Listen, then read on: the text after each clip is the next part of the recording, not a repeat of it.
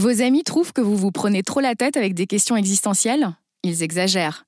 Tout le monde s'interroge sur le sens de ses actes, de son job et plus largement de sa vie. Moi, par exemple, je me demande souvent qu'est-ce que ça veut dire accroître ses possibilités? Est-ce que c'est se dépasser, sortir du cadre imposé, prendre des risques, contourner le système, casser les codes? Bon, je vous cache pas que c'est souvent difficile de trouver des réponses. D'ailleurs, est-ce que quelqu'un sait comment élargir son horizon, accroître son champ des possibles? Eh bien oui, quelqu'un sait. Arkea, la banque coopérative et collaborative qui sponsorise cette saison 2 et surtout qui aide les jeunes à construire leur avenir et le monde de demain. En bref, Arkea propose des services bancaires pour avoir un impact positif sur la société. C'est simple et ça aussi ça compte. Social Calling, Constance, épisode 24, première partie. Pour elle, s'engager, c'est soigner et c'est prendre soin des autres pour se sentir exister. Vous allez écouter une histoire de famille, de boulimie et de chirurgie réparatrice. Depuis les studios pirates du 54 Monsieur le Prince, en ce cinquième jour de déconfinement, voici une nouvelle histoire de social calling. Quand on réfléchit à ce qu'on veut faire dans la vie, je savais que euh, j'avais envie de travailler aussi, je suis pas une grande intellectuelle, l'école, euh, moi, voilà, soyons honnêtes, euh, ça me saoule. Mais voilà, j'ai besoin du contact avec les autres partager euh, mon dynamisme, euh, ma joie de vivre et en faire quelque chose en fait. Chers auditeurs, dans les deux prochains épisodes de Social Calling, vous allez entendre le récit de Constance, une infirmière en réanimation dans un hôpital parisien. À 30 ans, cette maman d'un petit Noé de quelques mois fait partie de ces rares personnes qui ont eu très tôt un social calling. Elle n'a pas changé de trajectoire. Elle savait déjà dès le départ qu'elle ferait un métier au service des autres. Son déclic est le fruit d'une adversité à la fois physique, mentale et émotionnelle qui nous révèle que du chaos naissent les étoiles. Cet entretien est en deux épisodes. Et voici le premier, Constance, réparer les vivants, où l'on décortique sa vocation de soignante, qui est d'abord le fruit d'une mise à distance familiale pendant son enfance. Un peu comme nous sommes en train d'en vivre une en ce moment avec l'épidémie de Covid-19, qui nous oblige à nous tenir loin les uns des autres. Avec Constance, j'ai donc eu envie de comprendre si la mise à distance pouvait paradoxalement créer chez les êtres humains que nous sommes un déclic pour s'engager au service des autres. Ce qu'elle raconte dans ce podcast est à la fois terrifiant et plein d'enseignements.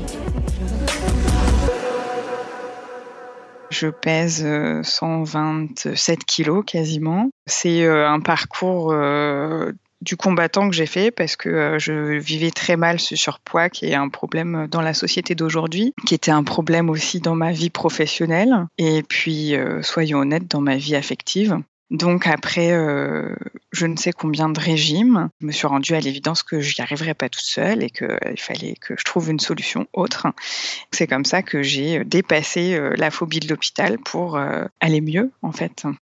C'est à la suite des nombreux régimes que j'ai pu faire, des douleurs aussi que j'avais parce que euh, bah, j'ai été en accident de travail pour euh, un problème de dos. Après, je commençais à avoir mal aux genoux. Dans le métier que je fais euh, en tant qu'infirmière, c'est compliqué, quoi. On peut pas. c'est pas qu'on peut pas se permettre d'avoir mal partout, mais c'est que les journées sont déjà assez fatigantes. Donc, si en plus on se rajoute 60 kilos de trop, ça devient vraiment compliqué. Dans la société d'aujourd'hui, on sait que bah, être gros, euh, c'est difficile. Hein. On est euh, persécuté, on est euh, montré du doigt, on peut pas s'habiller comme tout le monde. C'est un vrai problème. C'est aller s'habiller, c'était horrible parce que il y a un rayon pour bah, les grandes tailles. Tout est mal taillé, tout est terne. Il n'y a pas de couleur, c'est noir. Même aller s'acheter des fringues, c'est déprimant.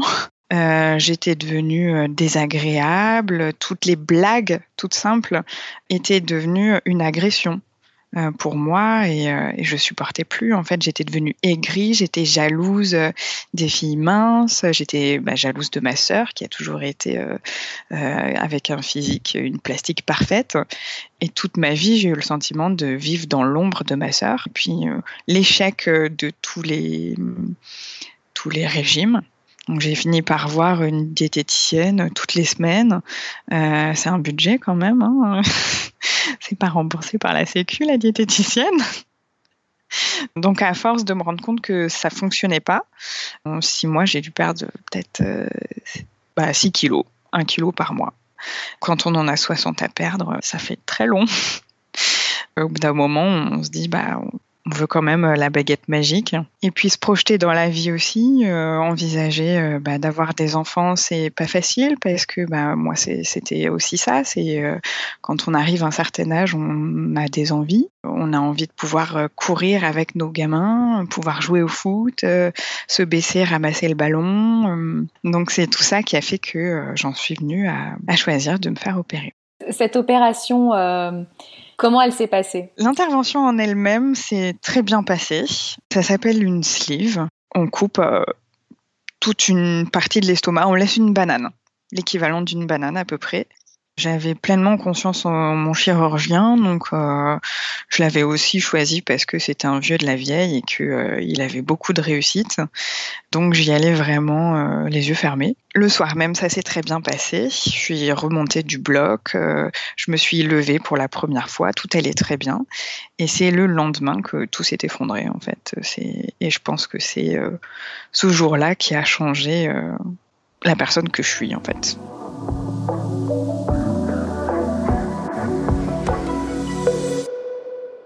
J'étais vaseuse quand même le matin. Je me suis mise à avoir des douleurs et euh, intérieurement, je sentais qu'il se passait quelque chose, mais je ne savais pas l'exprimer. Voilà, il y a des moments on sait que ça va pas, mais on peut pas dire pourquoi. Donc à un moment, j'ai voulu euh, me lever pour aller aux toilettes et euh, j'ai fait un malaise. J'en avais absolument jamais fait avant. Donc c'est ce moment-là qui me dit que là vraiment ça va pas dans les deux minutes qui suivent, mon chirurgien qui passe Ah, bah, euh, Constance, ça s'est super bien passé, vous rentrez chez vous euh, après-demain, c'est super, pas un seul saignement, rien, tout va bien. Et je me suis dit peut-être que euh, c'est normal en fait, peut-être que je suis juste faible, que je fais une hypoglycémie, peut-être que c'est rien. Donc j'essaye de rationaliser avec mes connaissances jusqu'au moment où vraiment là, ça va pas du tout. Je rappelle l'infirmière et je j'ai cette sensation désagréable de devoir sonner tout le temps et, et d'être impuissante et c'est ça, vraiment, ces sentiments-là, euh, quand on est patient, j'ai découvert ce que c'était et, c'est horrible en fait. On se sent vraiment euh, plus seul que jamais euh, c'est juste ce bouton, la sonnette, qui, qui, peut nous sauver en fait. On est dépendant de cette sonnette parce qu'il n'y a que ça qui va faire venir quelqu'un. Et j'ai fait venir l'infirmière plusieurs fois et, et l'avoir démunie elle aussi à ce point, c'était euh, c'était assez terrifiant en fait. J'allais pas bien, clairement. Elle l'a vu, mais elle savait pas quoi faire. J'avais l'impression qu'elle était aussi terrifiée que moi jusqu'au moment où euh, j'ai fait un nouveau malaise et elle a réussi à joindre euh, mon chirurgien et toute l'équipe du bloc opératoire a débarqué dans ma chambre. Ce qui me fait, enfin, ce qui me fait encore plus peur en fait. Euh, et je commence à me dire que bah en fait, je vais, je vais peut-être mourir. C'est difficile parce que je ne sais rien. Avant de partir de la chambre, j'ai attrapé l'infirmière et je lui ai dit mais qu'est-ce qui se passe? Du coup, elle va vers le chirurgien, demande, euh, bah, maintenant vous lui dites. Il m'a juste dit, bah, euh, je pense que vous comprenez, euh, il se passe quelque chose, mais on ne sait pas quoi, faut repartir au bloc en urgence. Ok, bon, bah, ça marche.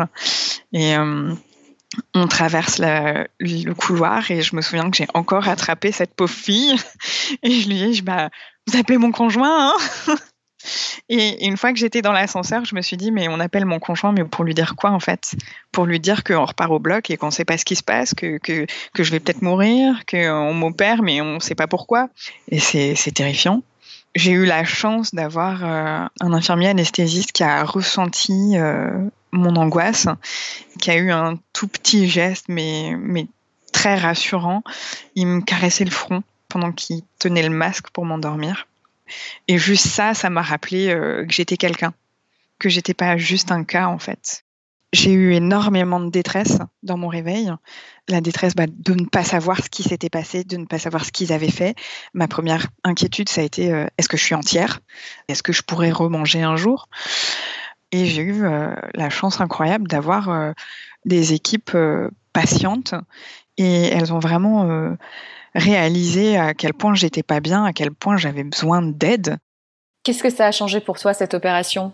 Ça a complètement bouleversé ma vie, ça a bouleversé ma façon de travailler, ma façon d'être avec euh, mes patients, ma façon de parler aussi à mes patients. Ça m'a ouvert les yeux sur, euh, sur la détresse, les, les inquiétudes qui pouvaient euh, les traverser, sur le sentiment de solitude, le besoin que ça représente pour eux d'être assurés, d'être pris en compte en tant que personne et pas juste bah, comme un numéro de chambre. Alors cette vocation d'infirmière Comment est-ce qu'elle émerge?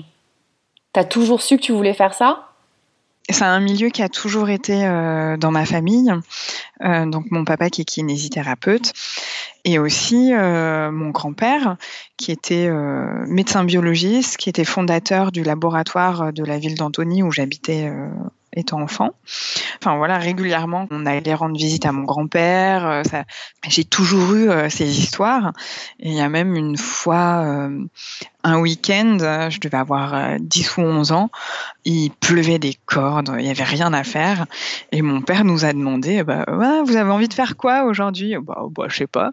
Et ça lui est venu comme ça, eh, vous voulez que je vous fasse un plâtre à chacun?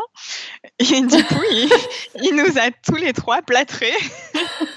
Ça m'a jamais fait peur en fait comme milieu. C'était, euh, ça m'a presque toujours fascinée. Je me souviens de mon père qui me racontait euh, ah bah il y a les cellules qui meurent, ça devient tout noir, ça nécrose, ça fait des trous. Quand j'étais enfant, j'y pensais régulièrement. Quand j'étais assise trop longtemps sur ma chaise, fallait que je change de, de, position parce que oh, je vais avoir un escar. Mais je devais avoir euh, 8 ou 9 ans, je pensais à ça. Donc euh, dès euh, ma plus tendre enfance, j'ai toujours entendu parler de la vie dans le monde de la santé. J'adorais euh, toutes les histoires qu'ils pouvaient nous raconter, ça me passionnait, c'était, euh, j'en voulais toujours plus. Quand on réfléchit à ce qu'on veut faire dans la vie, je savais que euh, j'avais envie de travailler aussi. Je suis pas une grande intellectuelle, l'école, moi, voilà, soyons honnêtes, ça me saoule. Mais voilà, j'ai besoin du contact avec les autres, partager mon dynamisme, ma joie de vivre et en faire quelque chose en fait je me suis aperçue que ton déclic pour agir euh, était le fruit d'une adversité à laquelle tu avais dû faire face très jeune.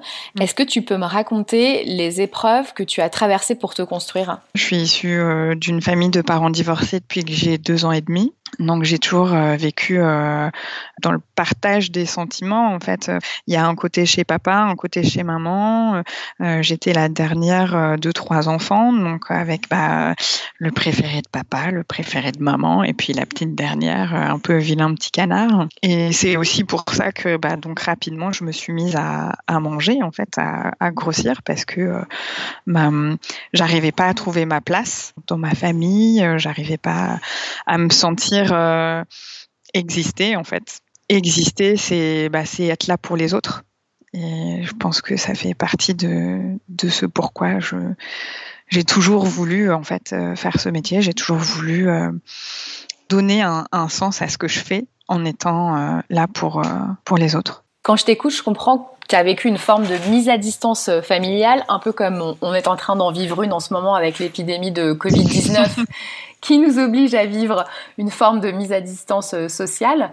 Est-ce que tu peux m'expliquer en quoi la mise à distance familiale a créé chez toi un désir d'engagement?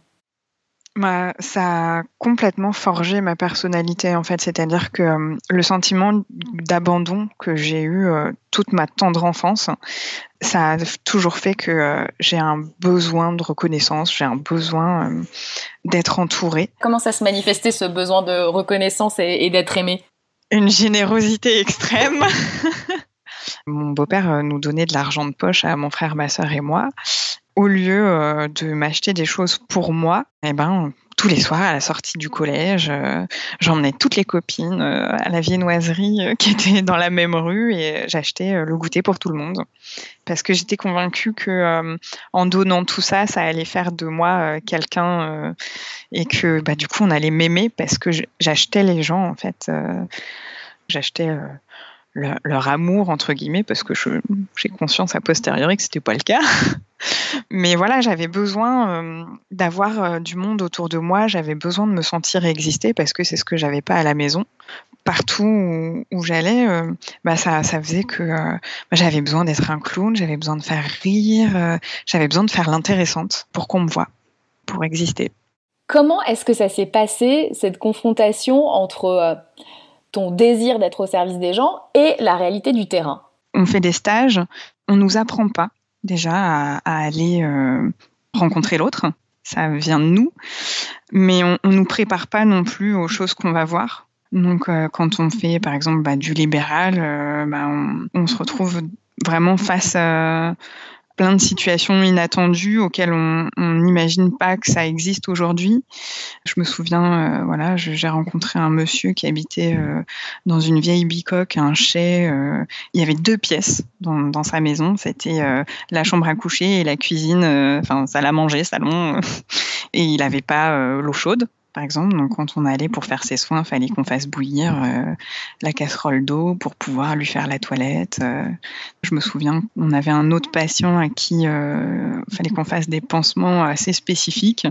Et c'était un jeune homme d'une trentaine d'années qui avait une vie assez marginale et il vivait dans une coloc avec trois ou quatre copains. Il y avait plusieurs chiens et, des bouquins euh, partout, ça sentait là la poussière, il fumait euh, énormément, donc euh, on allait faire son pansement avec une lampe frontale parce que sinon on voyait rien. Plein d'autres situations bouleversantes quand on fait face au cancer, par exemple. Je me souviens d'un monsieur qui m'a énormément touchée quand j'étais en maxillofacial justement. Il se laissait complètement aller et je le refusais totalement. J'étais vraiment choquée par le fait que ce monsieur euh, se laisse aller, veuille pas se battre contre sa maladie. Et c'était assez difficile. Je me souviens euh, d'avoir soigné des, patients qui ont fait euh, des tentatives de suicide aussi. Notamment, il y avait une dame qui s'était tiré une balle dans la bouche et qui s'était ratée, donc qui s'était complètement défigurée. Vraiment, on ne s'attend pas c'est des choses qu'on voit à la télé, qu'on on se dit oui, sûrement, bien sûr que ça existe, mais, euh, mais on n'est pas toujours préparé à, à les affronter, ces choses-là et on ne sait pas finalement comment euh, y faire face. Et c'est vrai qu'en plus, c'est des soins qui sont vraiment de, grande proximité, puisque quand on fait un pansement à quelqu'un qui a une plaie au visage, on est presque nez à nez hein, quand on fait un soin. Et, c'est là vraiment qu'on prend conscience à quel point le, soignant euh, pas que soignant en fait. Enfin, le soignant, il, il fait son, son pansement, mais il faut aussi soigner euh, bah, l'esprit, il faut soigner euh, la personne en elle-même, il faut en prendre soin. Parce que je me souviens, enfin, je, ne comprenais pas pourquoi une personne qui avait fait une tentative de suicide, pourquoi on, mettait autant d'argent à, essayer de l'aider, à lui reconstruire le visage. Qu'est-ce qui me disait qu'elle allait pas recommencer? Et, et, en fait, euh, bah, je le prenais pas dans le bon sens. C'était à moi de faire en sorte qu'elle ne devait pas recommencer. C'était à moi de, l'aider, de lui montrer qu'on lui offrait une nouvelle chance dans la vie et que bah, fallait qu'elle qu'elle en fasse vraiment euh, la plus belle chose de cette nouvelle chance. C'était le 24e épisode de Social Calling. Merci pour votre fidélité. Je vous donne rendez-vous dans 15 jours avec la seconde partie de l'épisode consacré à Constance. Il y sera question de pandémie, de sacrifice et de prise de conscience. Je compte sur vous pour continuer à partager et à parler de ce podcast sur les réseaux sociaux. Et si vous entendez une histoire de social calling, vous pouvez toujours m'écrire à l'adresse callingsocial@gmail.com. Merci pour les commentaires, les encouragements et les petites étoiles, chers auditorices. Vos messages sont précieux et nous permettent de documenter le patrimoine historique de l'engagement. Je vous dis à dans 15 jours. Prenez soin de vous.